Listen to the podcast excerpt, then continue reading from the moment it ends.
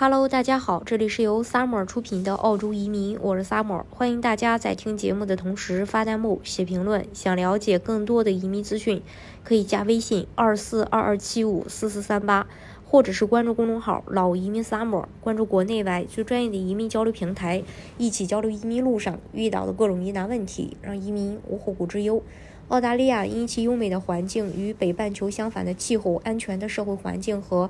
多元化的文化一直受到世界各地朋友的青睐，也是传统的移民、留学、旅游度假热门目的地。近期，这个携程发布了2023年春节旅游市场预测报告，数据显示，兔年春节七天海外旅游订单较去年春节激增百分之五百四十，订单平均花费同比提升百分之三十二。报告同时发布了2023年春节前十名的出游，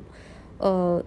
出境游目的地前三名是澳大利亚、泰国和日本，随后分别是中国香港、马来西亚、美国、新加坡、英国、澳门和印度尼西亚。其中，墨尔本春节订单同比增长超百分之五十，曼谷增长超百分之十。澳大利亚使馆、旅游局纷纷在微博发帖欢迎中国游客。到访旅游，不少中国民众都表示期待已久，打算趁着这个机会带领家人去澳大利亚旅游。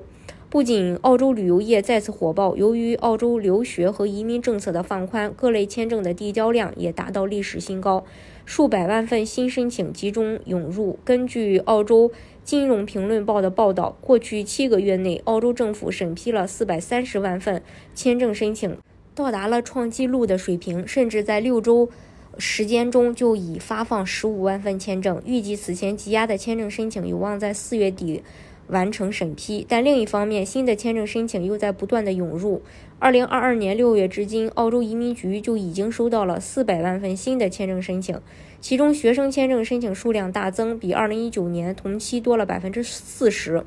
对此，澳洲政府已经给移民系统增加预算，并增加了四百名工作人员来加速处理各类签证审理。澳洲签证审批的加速，呃，虽然让长期面临人手短缺的企业、相关旅游业和教育行业人士终于长舒一口气，但大家的目标不仅于此。